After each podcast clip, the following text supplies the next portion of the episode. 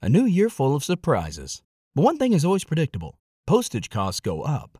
Stamps.com gives you crazy discounts of up to 89% off USPS and UPS services. So when postage goes up, your business will barely notice the change. Stamps.com is like your own personal post office, wherever you are. You can even take orders on the go with the mobile app. No lines, no traffic, no waiting. Schedule package pickups, automatically find the cheapest and fastest shipping options, and seamlessly connect with every major marketplace and shopping cart. There's even a supply store where you can stock up on mailing supplies, labels, even printers. Stamps.com has been indispensable for over 1 million businesses just like yours. All you need is a computer or phone and printer.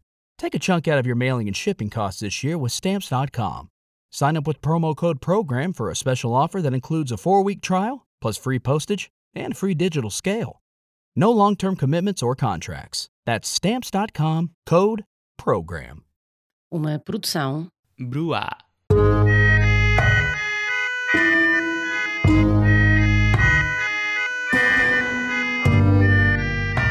O Agente Secreto. Valdo Mendes, luso-guineense, residente no Reino Unido, assassinou três pessoas e tentou matar outras três. Foi detido após tirar a vida a Barnaby Weber e a Grace O'Malley Kumar, ambos de 19 anos, e a Ian Coates, de 65 anos. Uma das outras seis vítimas esteve quase a falecer, mas acabou por escapar. Nascido na Guiné-Bissau no final do século XX, mudou-se com a família para a Madeira e, tanto quanto se sabe, daí para a ilha de Sintra, para a Tapada das Mercês, e só depois para Haverfordwest, país de Gales, em 2007.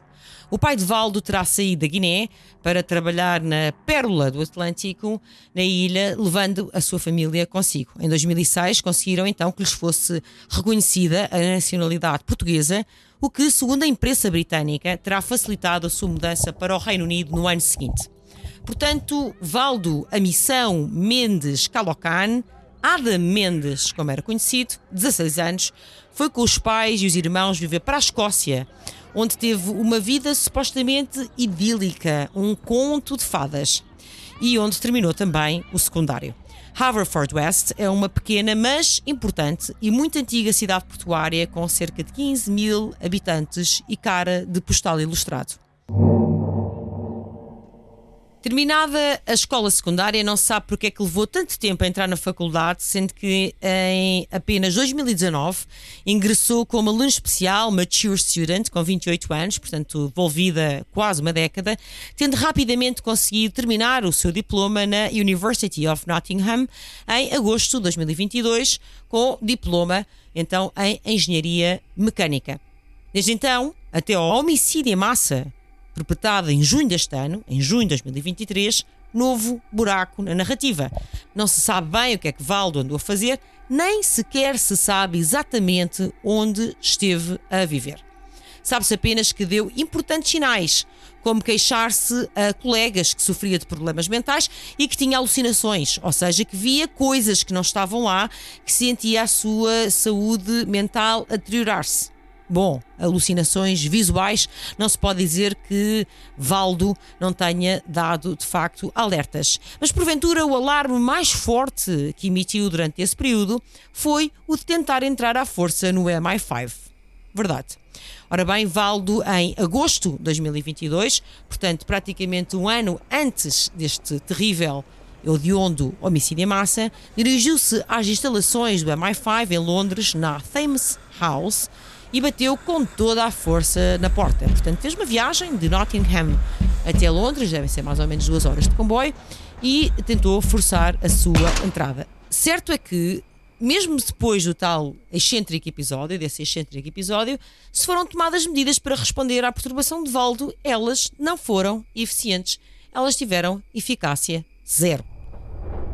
Que estaria então na sua cabeça para se dirigir um ano antes de matar três pessoas e de tentar assassinar outras três, o que é que estaria na sua cabeça para se dirigir a esse serviço de inteligência militar, a agência britânica, parte integrante do aparelho da inteligência, que inclui as secretas MI6 ou a inteligência da defesa? O que é que estaria a passar pela sua mente? sendo que a função do MI5 é proteger o Reino Unido do terrorismo e da espionagem, acharia Valdo que estaria na posse de alguma informação especial que lhe pudesse facultar?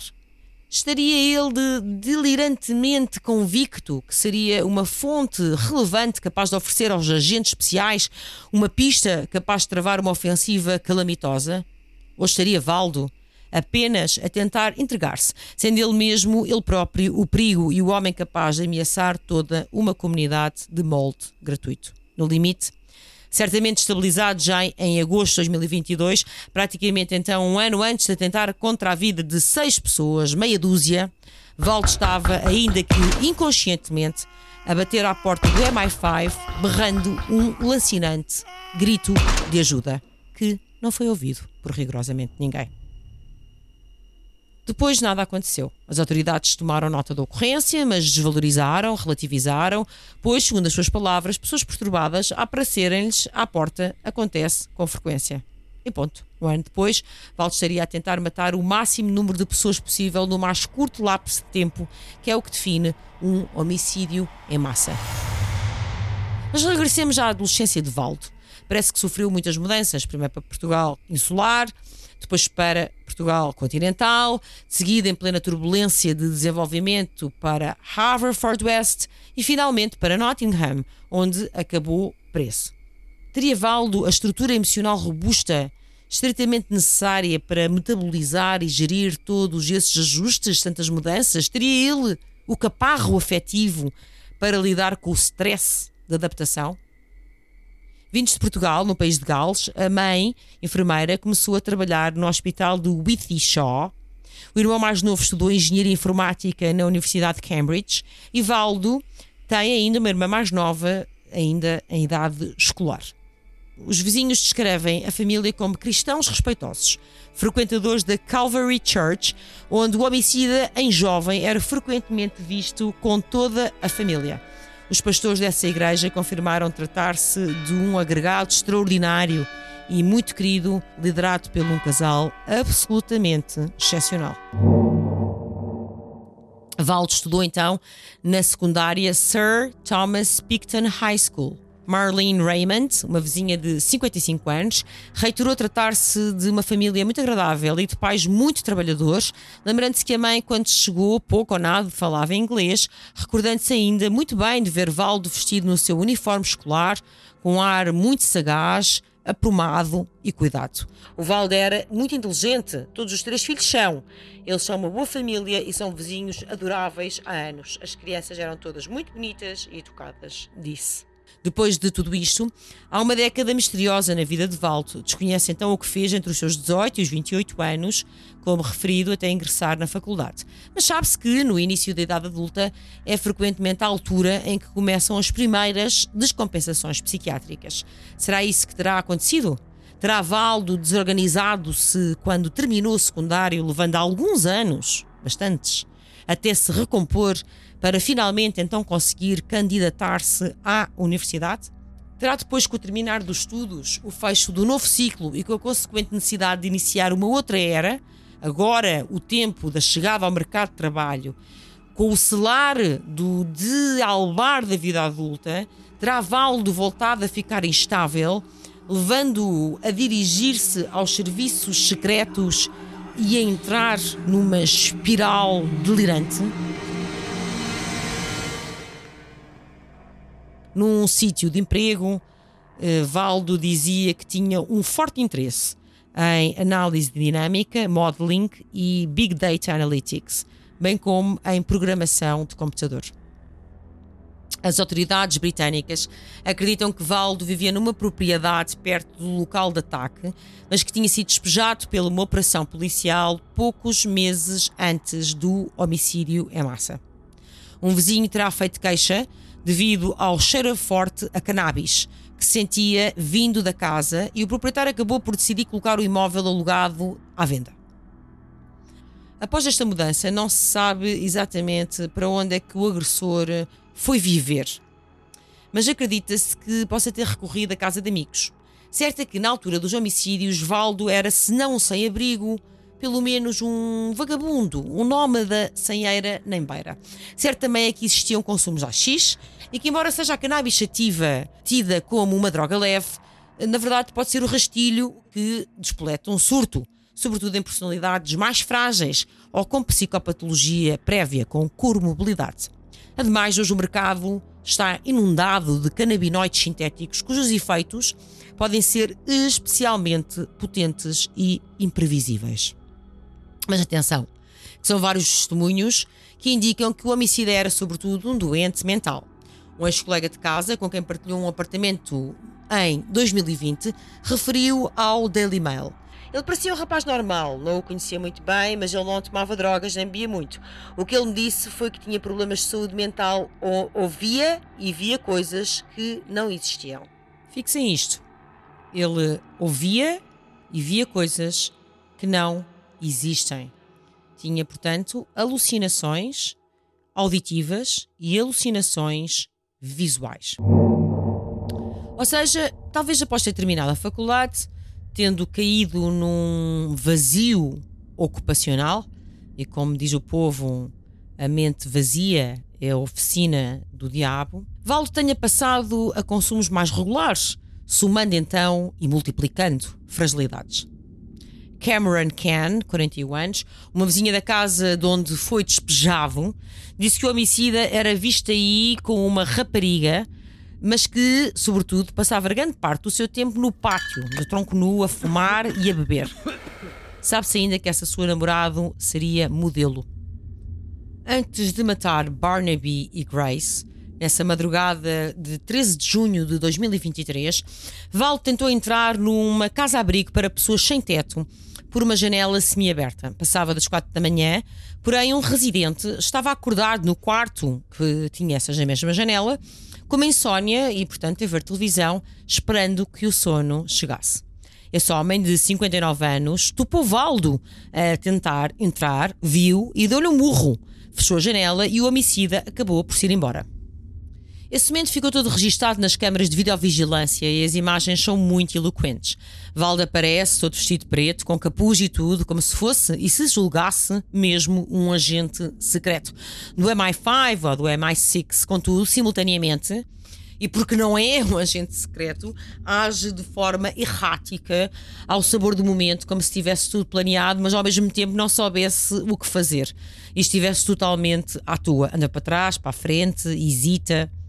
De facto, vê-se Valdo a trepar pela janela baixa, a levar com um gancho na cara, mas depois fica por ali uns minutos sem saber exatamente como proceder, mais do que aturdido, surpreendido e sem plano B.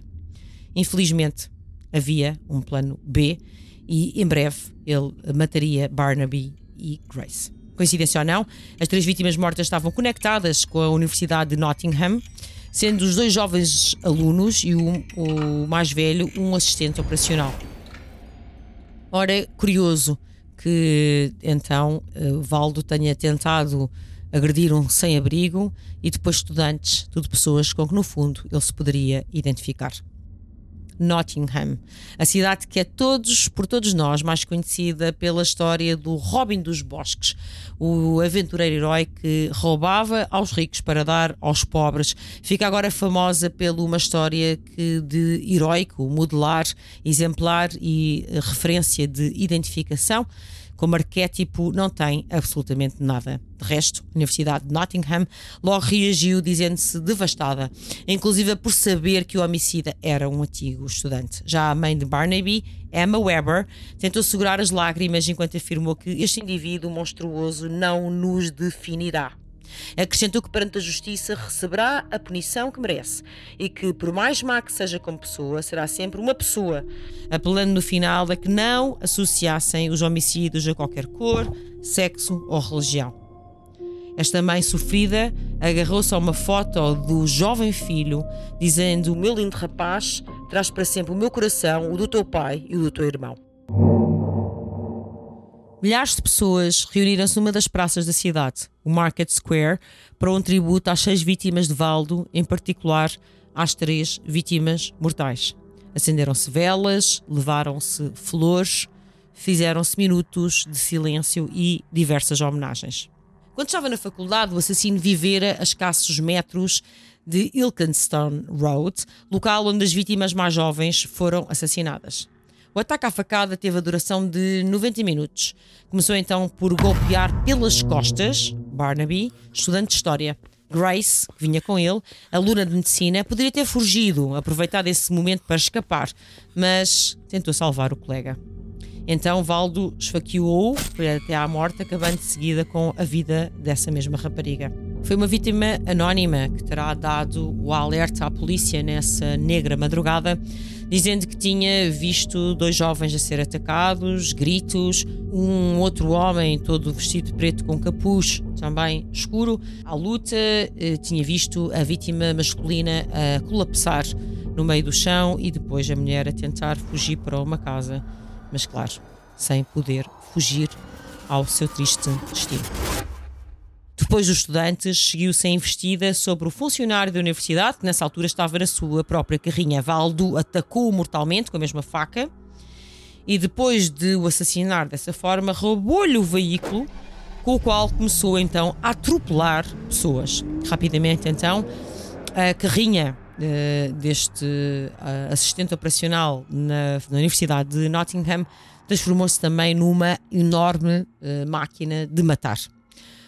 Um deles, uma das pessoas atropeladas, foi o trabalhador fabril Wayne Birkett, que esta hora, por volta das 5 da manhã, estava a caminho então do seu posto de trabalho, que chegou a estar internado em estado muito crítico. Eram 5h25 da manhã. Pelas 5h30, o próprio Valdo parece estar abordado uma polícia com uma faca e acabou detido à porta de uma loja de conveniência em Bentic Road. Mas há aqui uh, algumas versões dissonantes que provavelmente só serão apuradas em tribunal, porque em alguns órgãos de comunicação social da imprensa britânica pode-se ler que já tinha havido, uh, antes deste momento do atropelamento, uma perseguição policial a Valdo. Valdo acabou por ter que levar com o taser, porque resistiu agressivamente à contenção policial e foi depois então algemado. Suzanne Llewellyn, Chief Crown Prosecutor do CPS East Midlands, explicou. Following the events in Nottingham on Tuesday, 13 June 2023, the Crown Prosecution Service has today authorized Nottinghamshire Police to charge Valdo Calocane, 31 years old, with three counts of murder and three of attempted murder. Portanto, estas são as queixas que eh, Valdo enfrenta: três por assassinato e três por tentativa de homicídio. João Gomes Crevinho, ministro dos Negócios Estrangeiros, garantiu, nesta altura, estar em contacto com as autoridades britânicas, uma vez que nessa manhã foi tornado público que o suspeito tem nacionalidade portuguesa. Valdo não tinha qualquer registro criminal e o julgamento está marcado para dia 12 de janeiro de 2024. O primeiro-ministro Rishi Sunak também expressou as suas condolências à família das vítimas, às famílias das vítimas, mas também a toda a comunidade.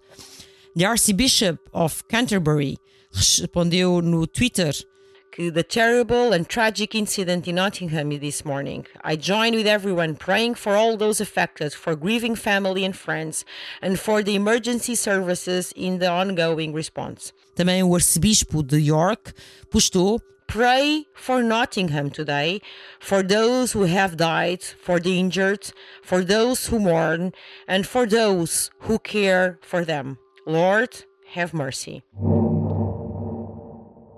Ora bem, Portugal tem já um famoso homicídio em massa, António, o Cabo Antunes. Eh, ele sofria de um transtorno de personalidade paranoide, caracterizado por um padrão generalizado de desconfiança e de suspeita injustificada dos outros, e que pressupõe interpretar os seus motivos sistematicamente e injustificadamente, claro, como maliciosos. Isso é uma personalidade paranoide. Ora, António Cabo Antunes, depois de caçar muitos javalis e muflões, que era o seu hobby, acabou uh, sendo um militar exemplar e aos 28 anos, num dia corria o ano de 1988 em Portugal, era Cavaco Silva primeiro-ministro e Mário Soares presidente da República, uh, o Cabo Antunes armou-se até aos dentes, conhecedor que era de armas, armamentos, etc., e disparou sobre 301 colegas, um pátio cheio, 301 pessoas. Conseguiu matar quatro uh, antes de também ser abatido. Acontece que o Valdo Mendes não tem uma personalidade paranoide, por isso é que eu vos pedi para reter esta ideia de que ele ouvia e via coisas que não estavam lá, que tinha alucinações visuais e auditivas. Ora, ao contrário uh, do Cabo Antunes, que tinha sintomas negativos, ou seja, sintomas que não são produtivos, desconfianças, etc., mas que não acrescentam mais nada de exuberante, o nosso uh, luso-guineense Valdo tinha, de facto, uh, sintomas positivos, produtivos, porque acrescentava coisas à realidade, neste sentido de, então, ter alucinações. Mas, uh, se tinha, efetivamente, se confirmam os relatos que se encontram na imprensa que tinha alucinações auditivas, então a música é outra porque as alucinações auditivas são aquilo que nós designamos em clínica como um sintoma patognómico. Ora, o que é que é um sintoma patognómico? É um sintoma que é exclusivo de uma determinada doença e as alucinações visuais podem existir em diferentes contextos, mas também existem na esquizofrenia. Acontece que as alucinações auditivas só acontecem na esquizofrenia. Portanto, eh, se, eh, por hipótese, estes relatos eh, são verdadeiros, são factuais, enfim, há vários dados que apontam nesse sentido, então Valdo Mendes sofria de uma esquizofrenia e que, enfim, possível que tivesse estado compensado durante alguns períodos, mas que também, fruto de, do tal stress adaptativo, fruto dos consumos da AX, etc., pode então ter descompensado naquela altura e ter surtado, para usar uma expressão que agora está muito em voga eh, com este homicídio em massa. Mas repare-se como eh, o facto de, há, quer no Cabo Antunes, quer no Valde Mendes, há um homicídio em massa, portanto, poderemos dizer que, aliás, o Valde Mendes é o segundo maior homicídio, homicídio em massa português, temos os casos já, mas as suas personalidades são completamente diferentes. O Ando Cabo Antunes com uma personalidade paranoide e Valdo Mendes com um distúrbio uh, esquizofrénico, esquizotípico, não saberemos exatamente qual, não temos dados suficientes, mas certamente dessa família da psicopatologia. Ora bem, isso nota-se, nota-se porque se o Cabo Antunes preparou meticulosamente, com todo o detalhe, com todo o rigor, eh, o, o, seu ataque, eh, e tentando juntar o máximo número possível, número de pessoas possível, o máximo número de armamento possível, estudando os ângulos de disparo, etc. E, portanto, havia um trabalho meticuloso, com minúcia, com zelo, com cuidado, com desvelo.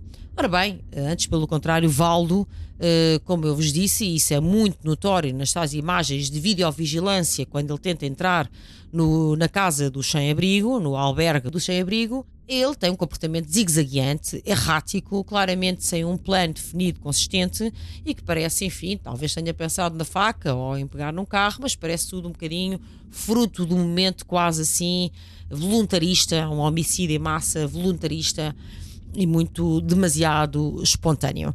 E, portanto, no seu modus operandi, nota-se que, evidentemente, embora exista, como eu disse, em ambos os casos, um homicídio em massa, matar um número máximo de pessoas no mais curto espaço de tempo, um, e, e, claro, no, no, mais curto espaço de tempo e no mais curto espaço, ponto final.